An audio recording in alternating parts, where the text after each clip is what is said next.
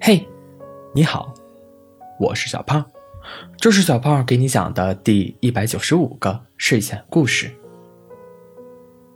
今天，小棕熊向他喜欢了好久的小浣熊求婚了。这个消息很快传遍了森林，无数的动物向他们祝福，他们洋溢着幸福的脸，也引起了小兔子的羡慕。哎，小兔子，狐狸跟你怎么样了？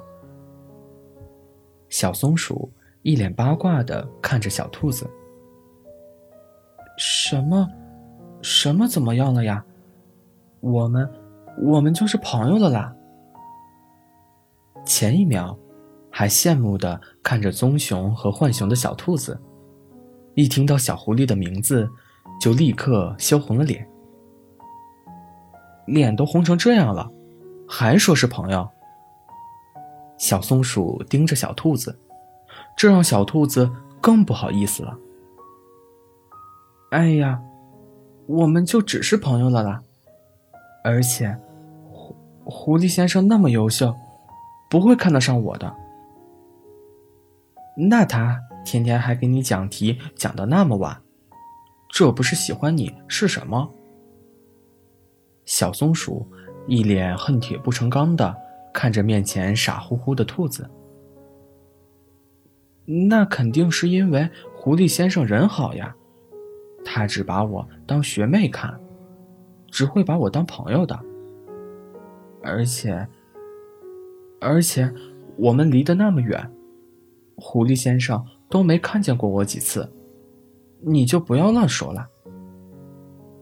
小兔子。害羞极了。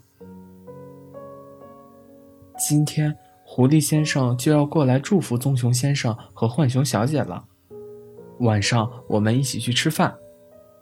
你到时候陪我去呗，但是千万别乱说话哦。小松鼠点点头。那你赶紧回去收拾收拾吧，晚上我去找你。小兔子。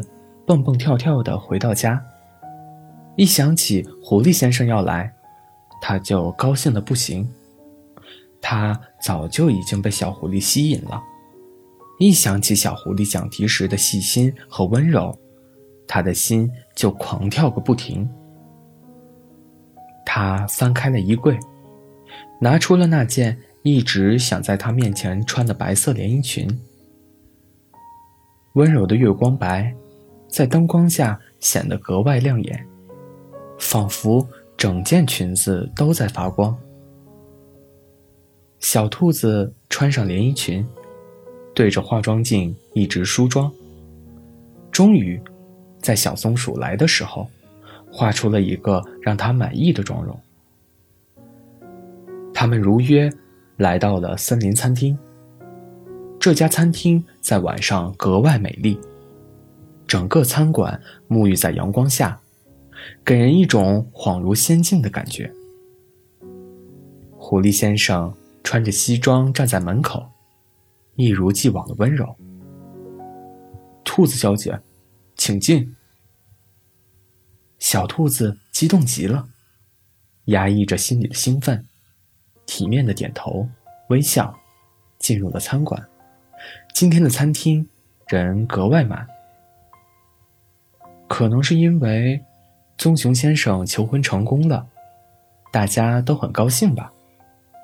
小兔子心想着，并没有觉得什么不对。小松鼠和小兔子落座后，小狐狸并没有就坐，反而是小狐狸的朋友小刺猬和他们一直交谈。大概过了一段时间了吧，小兔子也记不清多久了，总感觉很久没有看见狐狸先生了。他可能去忙了吧。小兔子安慰着自己，兔子耳朵也耷拉了下来。此时，餐馆里的音乐变成了他最爱的告白，众人都站了起来。围绕着他们，小兔子被吓傻了，呆呆地看着面前人们专门空出来的道。那条道的尽头，刚好是月光最好的地方，而此时，似乎有一个黑色的、挺拔的身姿从那里走来。渐渐的，身姿明朗了，带着一束娇艳如火的玫瑰走来了。小兔子眼看着，眼看着自己心心念念的狐狸先生走到了自己的面前。他不知道是不是被施了魔法，看着小狐狸伸出的手，他就跟着他站起来了。人群也形成了一个圈，将他们围了起来。他看着，看着狐狸先生的背影。看着狐狸先生转身，他记得，记得狐狸先生嘴角扬起的笑，记得狐狸先生单膝下跪在自己面前。他好激动，因为小狐狸，因为那个他心心念念了好久好久的狐狸先生啊。他向他表白了，亲爱的兔子小姐，今天的狐狸很唐突。唐突的向他中意许久的姑娘表露他的爱意，可能不像平时讲题目那样细心，可能不够温柔，但这份爱意是我读给你的，我所有的温柔。请问，亲爱的兔子小姐，你愿意成为我的女朋友吗？小狐狸笑着。满心满眼都是小兔子，真可爱呀！小狐狸想着，不愧是我喜欢的女孩，比月光还要好看呢。我愿意。小兔子笑着，双手接过狐狸先生的玫瑰。狐狸先生起身，看着面前比月光还要温柔。比糖果还要甜蜜的小女朋友，轻轻的拥抱了一下。人群欢呼着，但是他们听不到。他们只看得到对方，只看得到对面的那个心心念念了好久的家人。